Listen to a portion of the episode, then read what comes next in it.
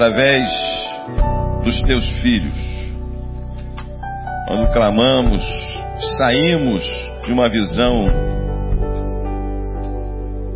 egoísta, de uma visão particular, de olharmos para nós mesmos, para o nosso próprio umbigo, de atentarmos somente para os nossos problemas e somos abençoados da mesma forma quando Jó foi quando orava pelos seus amigos. Também somos abençoados. E assim nós vamos cumprindo um pouco na prática da tua palavra. Recebemos de ti, Senhor, através dos nossos irmãos. E os abençoamos em nome de Jesus. Amém. E amém. Você pode se assentar. Gente, eu queria falar, quero não, vou falar, sobre essa manifestação da graça de Deus. Por isso eu fiz a abertura da nossa reunião lendo Lucas, quando ele diz que Jesus crescia em graça, crescia em estatura e graça diante de Deus e dos homens. Provavelmente, realmente, nos nossos tempos hoje, o maior apóstolo da graça, desta mensagem da graça, nos nossos tempos hoje é o reverendo Caio Fábio. Que só fala sobre isso, só fala sobre a graça de Deus. Que ele descobriu em profundidade no momento de transição e dor na sua própria vida. No final de outubro, nós comemoramos a reforma protestante de Lutero que descobriu, lendo as Escrituras, lendo o livro de Romanos, ele descobriu que a salvação não vinha das moedinhas que caíam e diziam os católicos que quando fazia trim, lá no fundo do, do, da, da, latinha, onde se colocava as ofertas, não sei o que, que, que, era aquilo, hoje chama-se de gasofilácio. Que quando aquela moedinha caísse, a alma do, do ente querido estava entrando no céu. Então Lutero descobriu que a salvação era pela graça e, como diz o apóstolo Paulo aos Efésios, isso não vem de vós, é dom de Deus. E a maior frase que nós temos sobre graça é, é um favor imerecido. A misericórdia, misericórdia faz de Deus, alguém disse uma vez, faz com que não recebamos o castigo que merecemos, que merecemos e a graça faz com que recebamos a bênção que não merecemos. E eu, ah, recentemente, tive uma visão um pouco mais ampliada sobre essa graça de Deus. É interessante como a gente vai caminhando e vai aprendendo. E eu estava olhando a situação de um, de um casal que se precipitou, de dois jovens, eles já pela segunda vez, que se precipitaram e engravidaram, não formaram um lar e aquela dificuldade toda dos pais, não trabalha. E tem que ouvir aquele sermão dos pais e se afasta da igreja por um, por um período, por vergonha, provavelmente. E depois nasce aquela criança e parece que tudo muda. Parece que se esquece de tudo, então os avós abraçam aquela criança e todo mundo abraça aquela criança e olha o sorriso daquela criança e diz: Que coisa, que gracinha. Né? Olha para a criança, mas que gracinha. É exatamente isso, a gracinha é a graça de Deus. Então eu quero começar dando continuidade, lendo um versículozinho de Romanos que diz, Romanos 5:20. Você pode abrir a sua Bíblia, se você a tem, e sublinhar esse versículo, se ainda não sublinhou. Romanos 5:20 diz assim: Olha, veio porém a lei para que a ofensa abundasse. Mas onde o pecado abundou, vamos lá? Onde o pecado abundou, uma vez mais. Mas onde o pecado abundou, superabundou a graça. Eu cresci ouvindo, ouvindo alguns estudiosos e pregadores dizendo que o Velho Testamento é a lei e o Novo é a graça.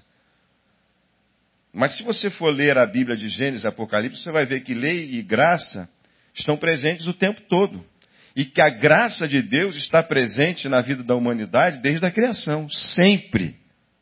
Porque sempre é graça. É tudo é a graça de Deus.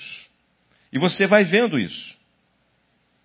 E você vai, talvez, durante esses poucos minutos que nós estamos aqui reunidos, você, eu quero que, meu desejo, a minha oração é que essa compreensão da graça pelo poder do Espírito Santo, somente por ele, como foi em algum momento na vida de Lutero, em algum momento ele releu aquele texto e a iluminação do Espírito Santo e a ficha caiu e ele viu. Porque a nossa tendência, eu já disse isso aqui uma vez, me estendendo na introdução, a, nossa tendência é, é, é ler as Escrituras com a lente que nos são colocada. A lente da religião que fazemos parte, seja qualquer ela for. Então, determinada igreja, determinada igreja coloca, vou até usar o meu óculos aqui, ó, para exemplificar a lente da prosperidade. Tudo que o cara lê na Bíblia, ele só vê prosperidade, ele vê prosperidade em tudo. Só vê cifrão, tudo é dinheiro. O outro coloca a lente da, da cura. Tudo que ele vê é cura, cura, cura, está curado. Outro coloca a lente da batalha espiritual. Tudo que ele vê na Bíblia é batalha espiritual. Batalha, batalha. Então você faz uma leitura bíblica ah, com a lente que te deram, que você resolveu usar. Como eu disse para vocês, cresci ouvindo que os apóstolos eram os doze. Já disse isso aqui uma vez para vocês. Os apóstolos, doze. Conversando uma vez com um doutor em teologia, amigo meu disse assim: Pois é, esse é o nosso problema. Nós hoje vivemos dois extremos, inclusive, né, do ministério apostólico. Dizemos que os apóstolos, nós, os baptistas, como diz Jeremias, baptistas, dizemos que os apóstolos são os dois, não existe mais apostolado. Eu cansei de ler isso na revista da Escola Dominical. Aí você pega lá em Atos capítulo 14, vê assim, Paulo e Barnabé, apóstolos, e tem outros. Ainda se reconhece Paulo como apóstolo. E aí eu disse para ele, eu disse assim, ele disse assim, me mostra na Bíblia que tem outros apóstolos além desses que eu, que eu mudo de pensamento. Eu abri a Bíblia em Atos 14. E antes que eu mostrasse para ele, ele correu os olhos assim e disse, rapaz, Barnabé também é apóstolo. Disse, mas por que nunca viu isso? Já leu a Bíblia 300 vezes lendo a Bíblia com a ótica, com a lente da denominação que faz parte. Eu já fui assim. A vida de Lutero, então, mudou? A nossa vida também pode mudar. Vamos colocar hoje, nessa noite, a lente da graça. E vamos ver a graça de Deus na Bíblia. Então eu escolhi alguns personagens para nós conversarmos sobre essa graça. Escolhi, por exemplo, alguns personagens que gosto muito, como José. Invejado pelos irmãos, odiado pelos irmãos, pelo tratamento e carinho que seu pai dava a ele, quase morto, porque o objetivo era matá-lo, jogado num buraco, numa cova para ser morto.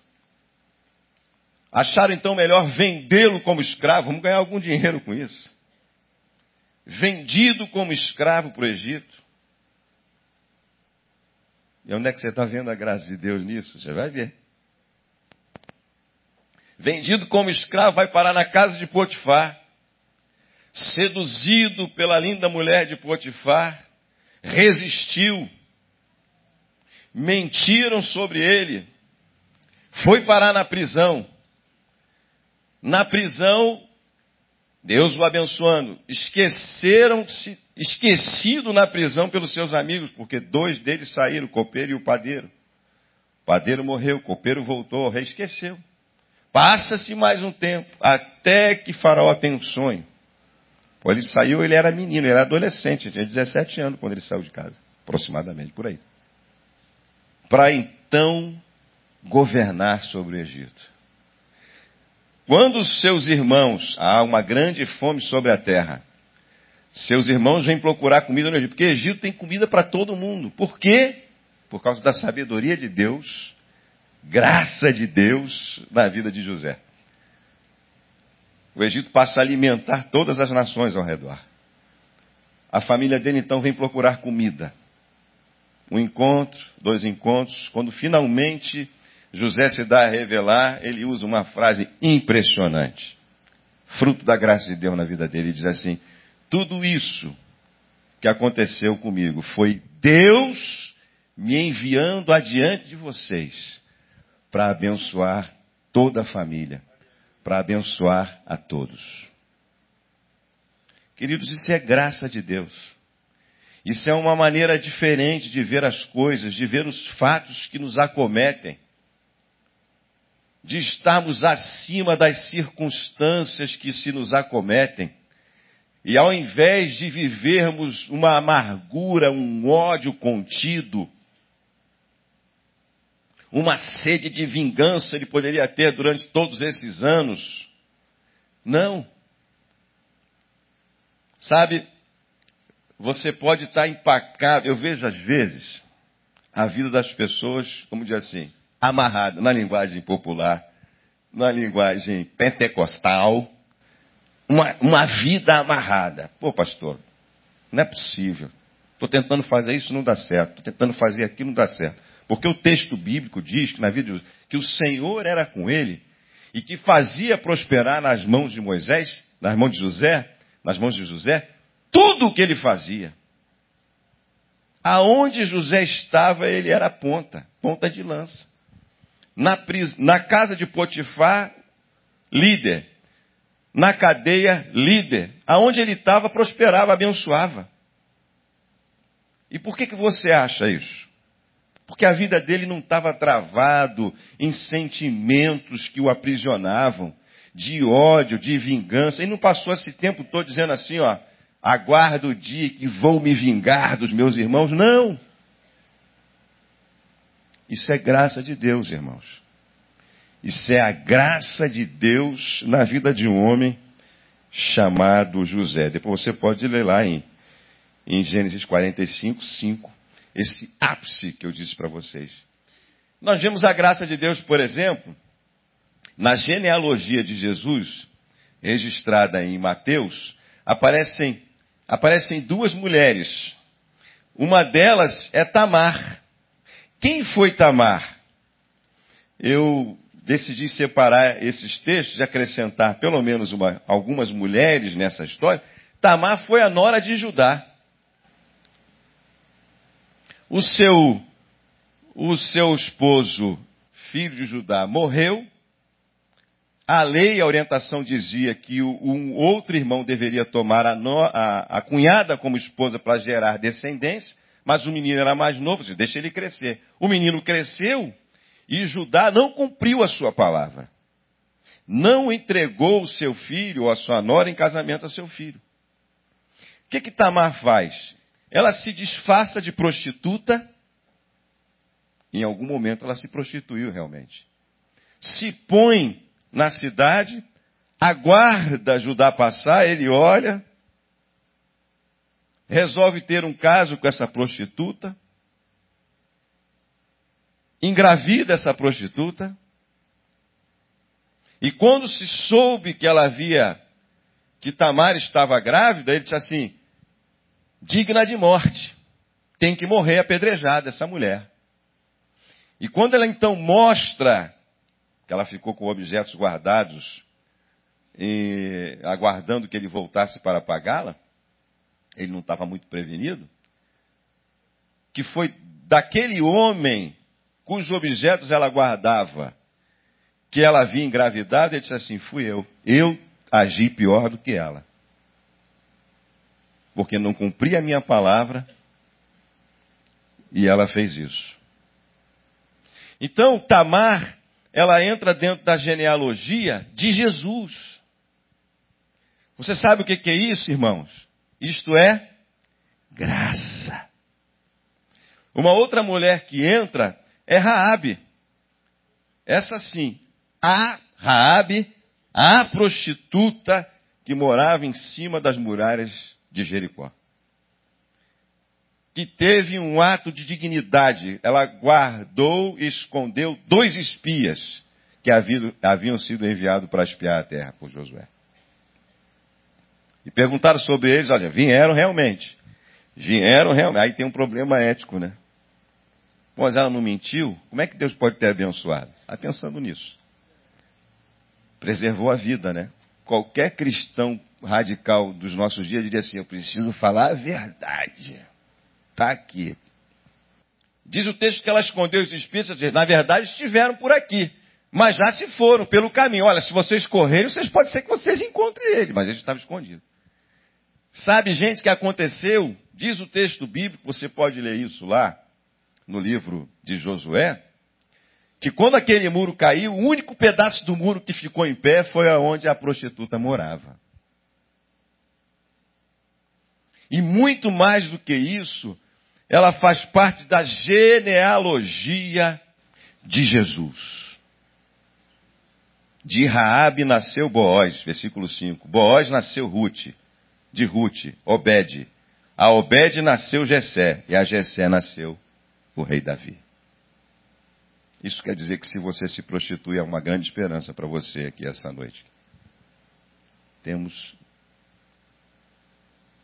temos, por exemplo, Davi. Davi é um exemplo legal da graça de Deus. Como diz nosso pastor, qual é o homem que deixaria sua mulher cinco minutos conversando com Davi? O cara era feroz. O cara era terrível. Ele olha Seba e se apaixona. É paixão mesmo. Ele disse, eu preciso dessa A mulher é casada com um dos seus melhores oficiais, Urias. E o cara está na peleja, o cara está na guerra, e ele comendo a mulher do cara. Só que aí acontece um negócio no caminho. Ela engravida. E quando o cara chega, ele faz de tudo. Vai para tua casa, pega esse cara, vai para tua casa, descansa com a tua mulher, tem relação com a... Descansa, goza. Para o cara. E o cara não, de maneira nenhuma. Dormiu na porta de casa e não visitou a mulher. Disse, não posso. Estou com todo mundo lá na guerra, eu vou ficar aqui tendo um momento de prazer. Não posso. Tamanha era a lealdade desse cara. Ele então arma uma emboscada, diz assim: vamos fazer o seguinte, vamos mandar esse cara para a guerra e botar ele na frente da batalha e depois a tropa recua, deixa ele na frente da peleja para ver se esse cara morre. E ele morre.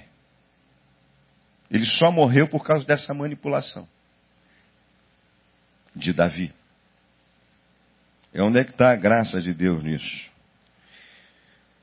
Sabe, Deus envia então seu profeta chamado Natã para confrontar Davi. E Natan conta uma história, chega para Davi e conta a seguinte história. Ele diz assim: Olha, sabe, sabe Davi, Havia um homem muito rico, com muitas posses, gados e ovelhas, e um outro muito pobre que só tinha uma ovelhinha, um cordeirinho. E aí chegou um, um forrasteiro visitante, e o homem rico, ao invés de pegar uma de suas muitas ovelhas e fazer um, uma comida, um guisado, uma comida, para o viajante, ele pegou a única ovelha, que era quase que de estimação, era como se fosse um, um dos filhos daquela casa, aquele bichinho. Dali se tirava o sustento, o alimento, o leite. E ele pegou aquele animal e matou para dar de comer ao viajante. Pô, Davi se dignou, disse, esse cara tem que morrer. Esse cara tem que morrer rápido, esse cara tem que restituir quatro vezes mais esse negócio. E Natan então olha para Davi e diz assim: Esse cara é você. E olha que não sei se foi daí que o Roberto Carlos tirou aquela música. Esse cara sou eu. Esse cara é você. Davi, Davi cai em si, e aí ele diz uma frase poderosíssima. Ele diz uma frase poderosíssima. Ele diz assim, ó. Eu, eu pequei. Fui eu que errei.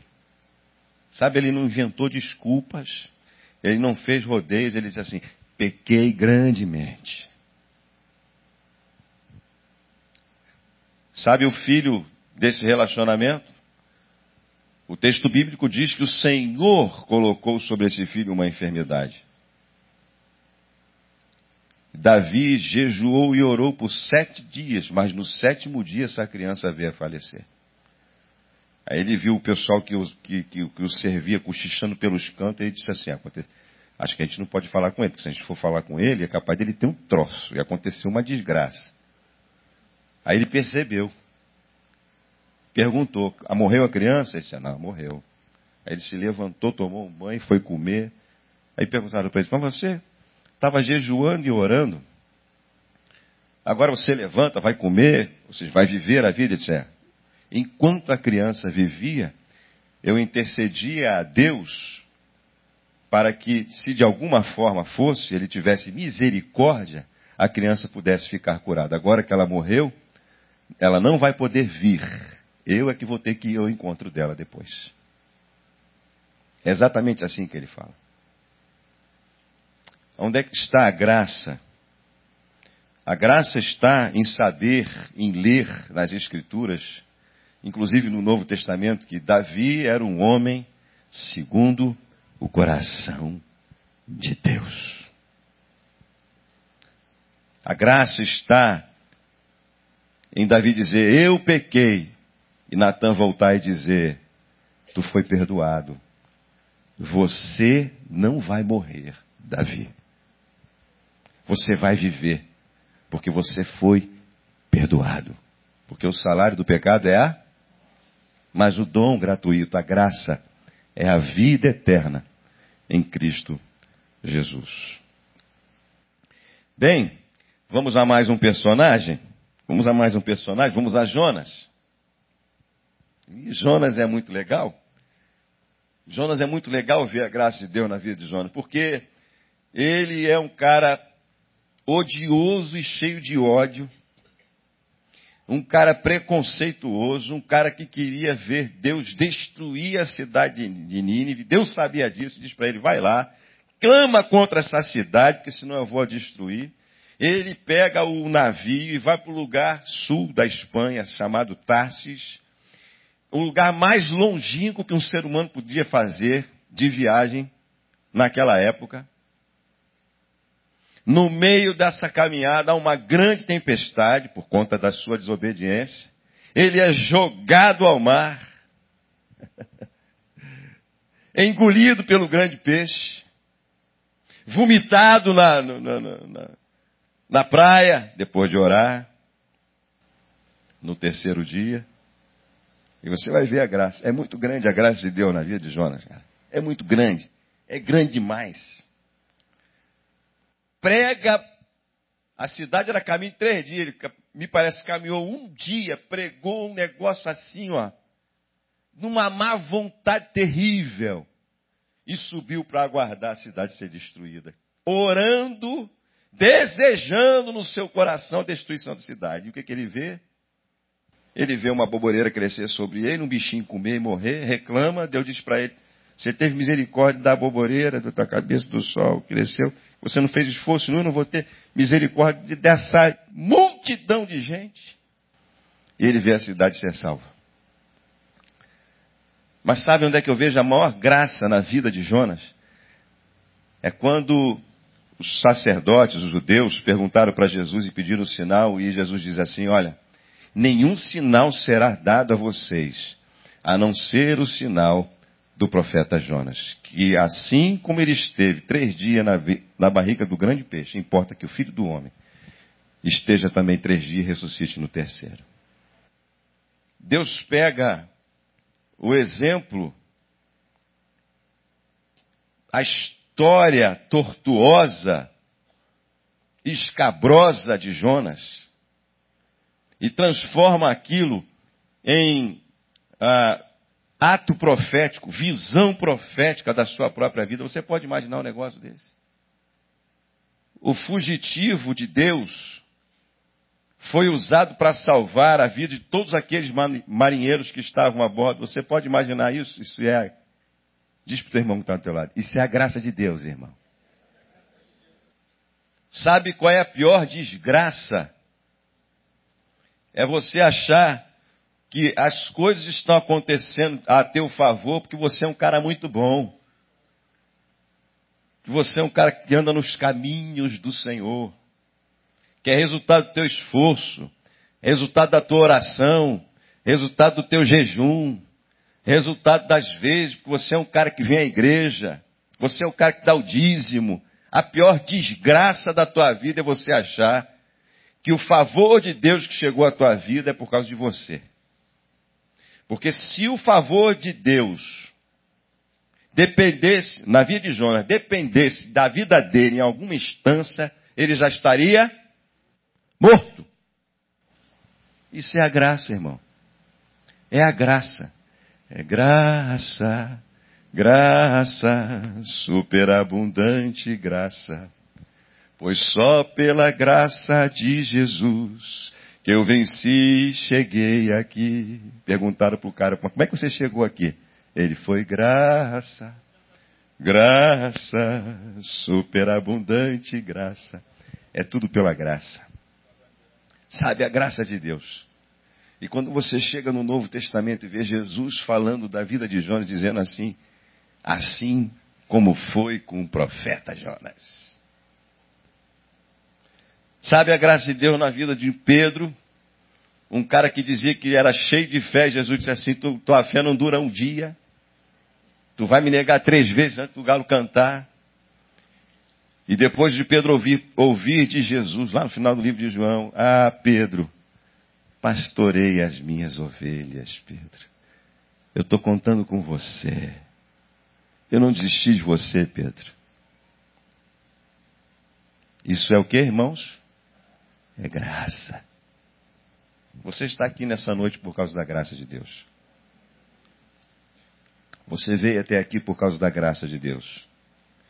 E a mulher samaritana, que na conversa com Jesus, depois de dizer, depois de Jesus a convencer que tinha uma água que ela mesma não podia tirar daquele poço, embora aquela até Jesus desejava beber, e que ele tinha uma água que se ela bebesse nunca mais teria sede, e de ela entender que Jesus era muito mais do que um profeta.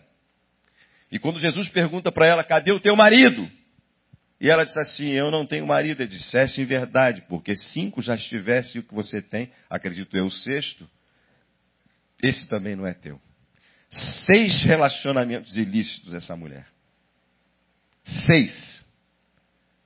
Ela é contada hoje pelos especialistas em missões como a primeira missionária, das, mulher missionária da Bíblia aos samaritanos. Uma mulher que teve sua vida totalmente transformada. Porque isso é o que, irmãos? Isso é graça de Deus.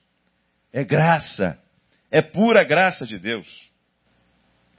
E finalmente, a gente vê essa graça manifesta na própria pessoa de Jesus, porque ele era cheio, sobre ele estava a, lembra no início do culto, a graça de Deus. Ele crescia em graça.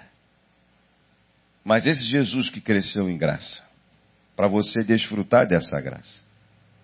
Talvez, olhando para a história de alguns desses personagens, como nós vimos, por causa da sua história, dos seus percalços, dos seus pecados, das suas decisões, talvez, qual, quantos de nós, olhando hoje para a vida de um José desse da vida, diríamos que Deus é com ele. Um cara que parece que tudo dá errado, vendido como escravo, desvalido, jogado na cadeia. Quem vai dar a José algum crédito? Quem de nós? Quem de nós convidaria um José para sentar à sua mesa? Quem de nós convidaríamos uma Raabe? Talvez pudéssemos convidar Davi por causa do seu status, independente dos seus pecados, porque em nada ele era melhor que nenhum desses que nós citamos. A nossa visão seletiva ela é completamente distorcida da realidade da grandeza dessa graça de Deus em mim e em você. Quantos de nós Quantos de nós daríamos a um Pedro da vida alguma chance de ser pastor? A não ser Jesus. Quantos de nós daríamos a Moisés a oportunidade de ser um grande líder? Vivendo e fazendo tudo quanto ele fez, inclusive matando os egípcios. Fugindo. Um fugitivo. Quantos de nós? Eu hoje, quando olho um determinado pastor que não conhece o seu pai e é fruto de um relacionamento, de um estrupo, eu olho para esse pastor e disse assim, é que essa aqui é a graça de Deus. Se você for olhar para a sua vida, você vai ver que ela é fruto da graça de Deus. Se você for olhar para a vida de Jesus no momento em que ele sozinho, porque todos foram embora, é preso, massacrado, dilacerado, morto e contado entre os ladrões. E ali na cruz, na situação mais adversa da vida de Jesus, um daqueles ladrões olha para Jesus e diz: Senhor, lembra-te de mim quando entrares no teu reino. Nós estamos aqui porque fizemos, merecemos estar aqui. Este nenhum mal fez. Então Jesus olha para esse homem e diz assim: Hoje, em verdade, em verdade, no mundo de mentira, que é o que nós vivemos, no mundo holográfico, o Jesus que é a verdade, ele diz: Em verdade, em verdade eu te digo, hoje mesmo estarás comigo no paraíso. Volta ao texto que lemos no início do culto em Romanos capítulo 5. Que se você tem sua Bíblia aberta, deixa ela aberta aí. A lei, porém, veio para que a ofensa, o pecado abundasse, mas a graça, onde abundou o pecado, superabundou a. Você tem que decidir se você vai viver entre a lei e a graça. Nós somos muito ávidos e clamamos muito por justiça, mas o quanta injustiça há na sua própria vida? Quanta injustiça há nos seus próprios atos? Olha que Davi teve que ser confrontado por Natan para reconhecer isso.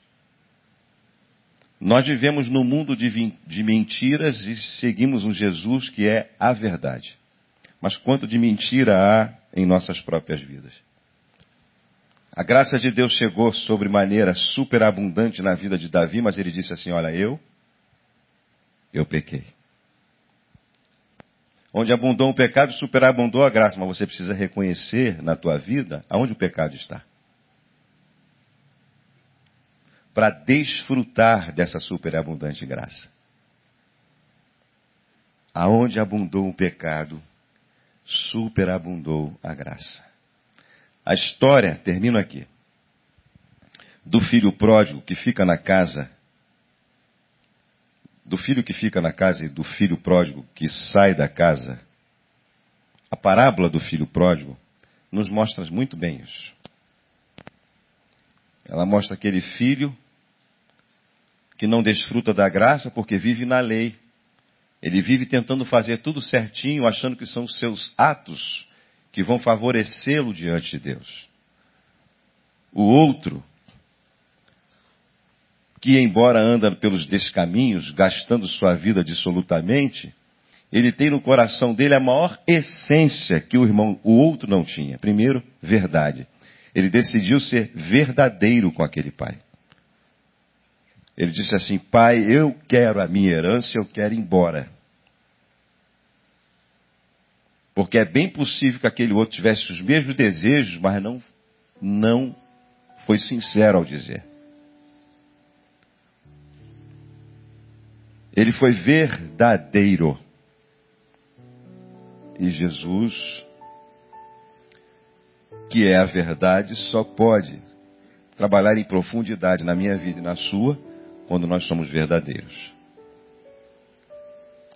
Quando nós deixamos, desejamos pelo menos deixar de ser simplesmente um holograma. Mas o pior de tudo não é isso. O pior de tudo não é você só não desfrutar dessa graça estando na casa do Pai, é você impedir a outros de desfrutar dessa graça. Porque disse assim, mas esse teu, não era nem mais irmão dele, esse teu filho não, não fez isso, não fez aquilo? Você, você não fez, nunca fez isso por mim, nunca mataste um cordeiro para mim? Disse, mas filho, você está aqui, tudo que é meu é teu, por que você não desfruta da casa do Pai, dessa graça do Pai, de tudo isso que Deus tem para mim e para você? E ainda tenta impedir o seu irmão que estava morto e agora reviveu. A gente vive todos os dias, irmãos, nós vivemos entre a lei e a graça. E vai ser assim até o fim da nossa vida. E todos os dias nós temos que escolher se queremos viver pela lei ou pela graça. A Bíblia diz que nós temos que viver pela graça. Talvez você possa perguntar, você, talvez mais novo, que esteja aqui na igreja agora, me ouvindo, possa fazer a mesma pergunta que alguns fizeram para o apóstolo Paulo. Então eu posso pecar à vontade? Porque sempre o pecado de Deus vai superabundar na sua vida, na minha vida? Bom, o apóstolo Paulo responde, diz que não. Ele diz a Romanos capítulo 6, ele diz assim, de maneira nenhuma. Nós que temos essa nova vida em Cristo, não podemos ter esse tipo de pensamento. Esse pensamento não é um pensamento de, de alguém que nasceu de novo. Ele diz assim: Que diremos, pois, permanecemos no pecado para que a graça de Deus abunde? De maneira nenhuma. Nós que já morremos para o pecado, como viveremos ainda nele? A ideia. Como assim, pastor, morri pelo pecado? A ideia é que quando você renasce em Cristo, pela graça de Deus, nasça dentro do teu coração um desejo de ser muito mais de Cristo do que prisioneiro do pecado. Porque o pecado ele te aprisiona. Mas a verdade de Deus, ela te liberta. O filho, quando sai, ele diz assim: Eu vou viver a minha vida porque eu quero liberdade. O que acontece com ele? Ele se torna prisioneiro dos seus desejos. Quantas vezes nós, pelo nosso rigor da lei, ético, nós impedimos a graça de Deus na vida das pessoas. Achamos que elas não são dignas.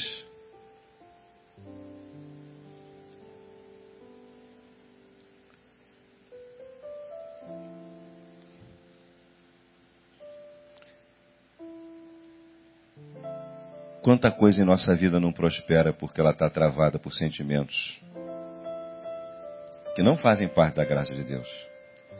Viver na graça é receber perdão e dar perdão. Viver da graça e desfrutar da graça é viver a verdade que é Cristo sendo verdadeiro. Isso é graça. É a única coisa que Deus espera de você, porque Ele já sabe quem você é e o que você é, Ele já sabe o que você faz. Porque Natan disse assim para Davi: aquilo que você faz em oculto, Deus vê, mas aquilo que Deus vai fazer na tua vida é para todo mundo ver. Isso é graça. Isso significa não precisar carregar culpa. Só precisar reconhecer, tu é um vacilão, tu é uma vacilona. Só isso. Pô, sou um vacilão mesmo, Deus brincadeira, não. Mas é tão bom saber e ver essa graça de Deus na vida de muita gente, tanto na Bíblia como em nossos dias. E ver que na prática realmente, onde abundou o pecado, superabundou a graça. Mas, pastor, Deus é misericórdia. Digo, é. Então eu posso continuar pecando? Não. Porque Ele também é justiça. E faz parte da sua graça, faz parte da sua graça, o juízo. E a Bíblia diz ainda muito mais que sobre nós, os seus filhos, E se sois filhos, diz o apóstolo Paulo, estáis sujeitos à correção, porque os bastardos não. Mas os filhos estão sujeitos à correção. Porque o pai corrige ao filho a que ama.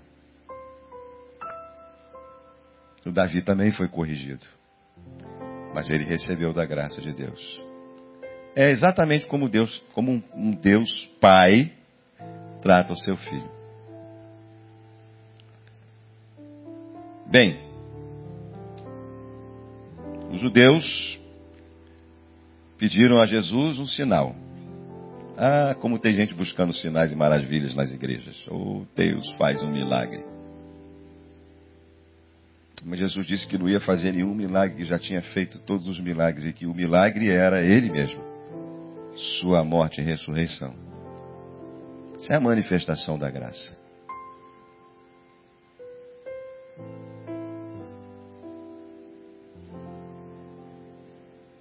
É certo que todos nós que aqui estamos precisamos dela, de alguma maneira, todos nós precisamos.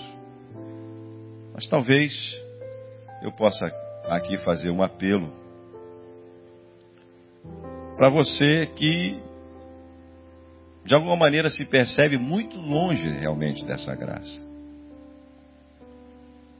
Que precisa resolver algumas histórias que ficaram para trás. Eu creio que você possa resolvê-lo espiritualmente falando, diante de Deus Pai, nessa, nessa noite. Eu creio que você possa sair daqui perdoado. Eu creio que você possa sair daqui sabendo que Deus vai fazer muito mais através da tua vida. Então eu queria é, convidar você a orar agora. Quem sabe seja esse essa hora, esse momento que você descobriu que a salvação é de graça. Descobriu que o Salvador está aí batendo na porta do teu coração. Como foi cantado pelo Leandro. Talvez tenha sido esse o momento que você tenha para mudar a história da sua vida. Veja que Natan, quando falou com Davi, e disse que coisas ruins iam acontecer na vida dele, e ele disse assim: Eu pequei. Ele voltou e disse: Tu foi perdoado. Na hora. Porque é um coração contrito, Deus jamais irá desprezar. Então eu vejo graça, eu vejo graça em tudo, de Gênesis a Apocalipse. Eu vejo graça na vida das pessoas hoje, eu vejo a manifestação da graça. Eu preciso viver pela graça do que viver pela lei. Fecha os teus olhos, por favor. Nós vamos orar. A gente tem cantado essa canção aí. Receba da graça, da graça de Deus.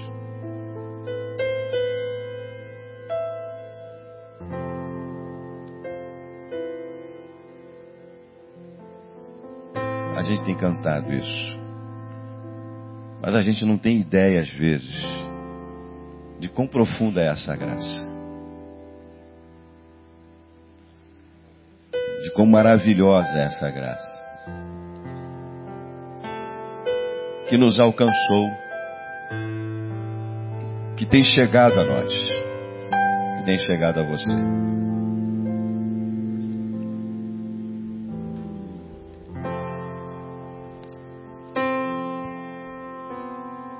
Você quer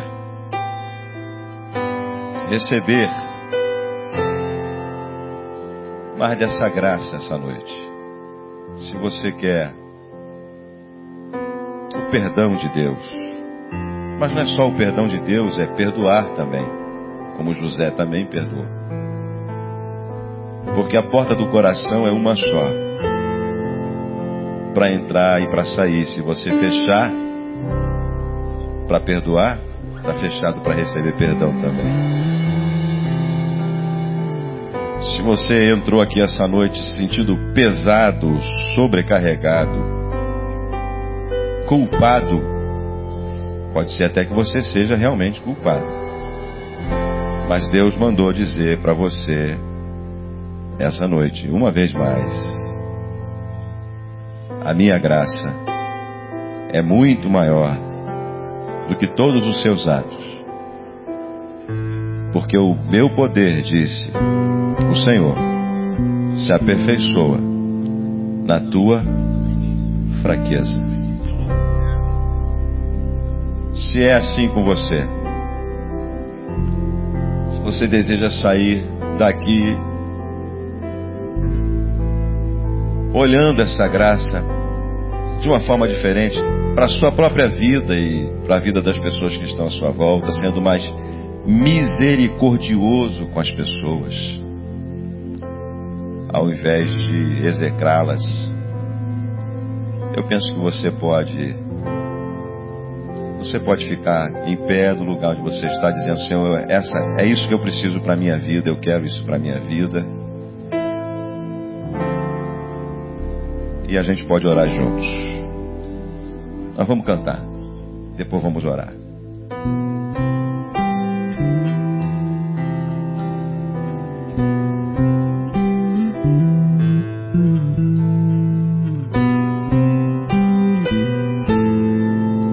Aleluia.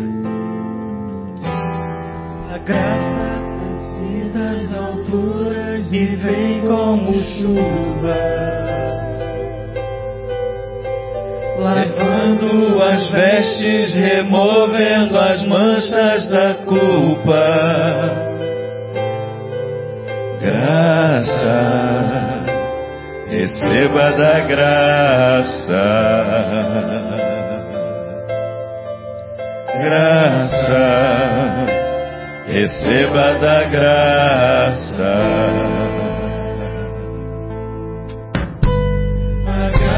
Dissolve o culpado e rasga a sentença. É verdade. Adota o abandonado, faz dele seu filho. Graça, receba da graça. Graça, receba da graça. Receba da graça,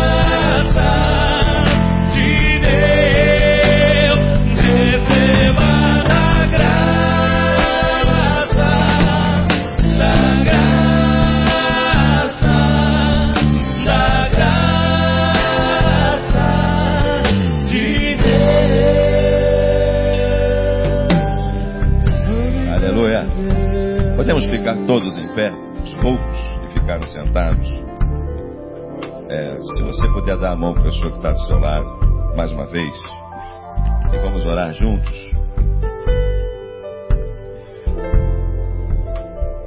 Bom, eu sei que as verdades de Deus, elas são reveladas em espírito. Isso não é um ato estanque, é um processo. Ato e processo.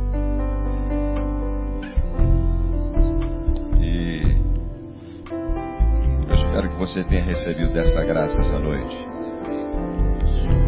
Eu espero que você saia daqui com um óculos diferente enxergando a graça de Deus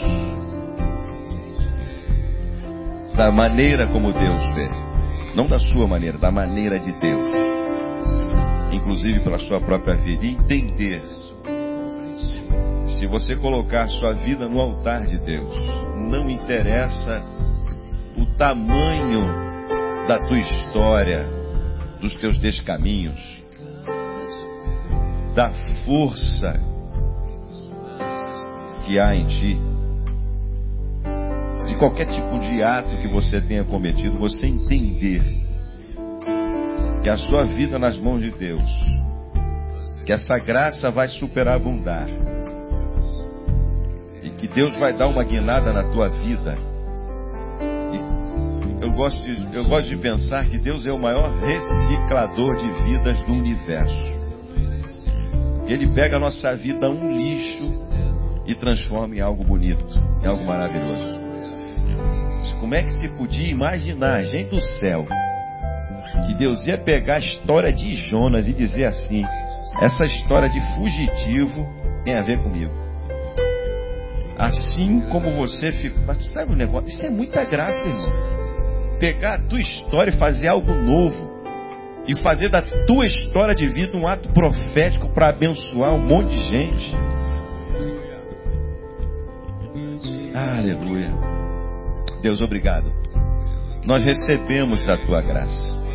Nós cantamos da tua graça. Nela nos vivemos e nos movemos. Que ela nos ensine o caminho da verdade, da sinceridade, que ela nos ensine o caminho do perdão que precisamos receber e precisamos dar, que ela nos ensine o caminho da misericórdia, que ela nos ensine o caminho da compaixão que temos que ter por nós mesmo diante do Senhor, pelos outros que estão à nossa volta.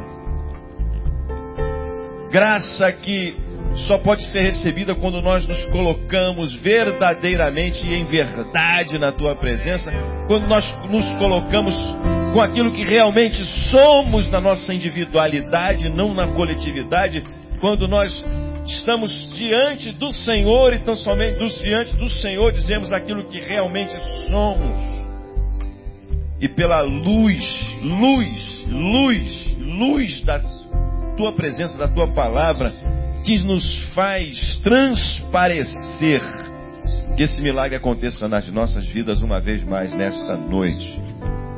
Que saiamos daqui descansados, aliviados, perdoados, salvos pela graça de Jesus, sabendo que quando o Senhor olhar para nós, o Senhor vai dizer: Vindes, benditos do meu Pai, para o reino que vos está preparado, porque isto é graça.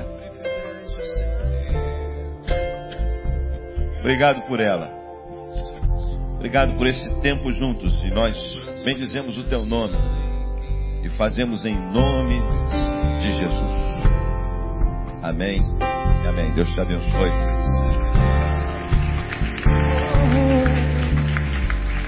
Até domingo. Sai daí sem dar um abraço no teu irmão. Deus te abençoe. Aleluia.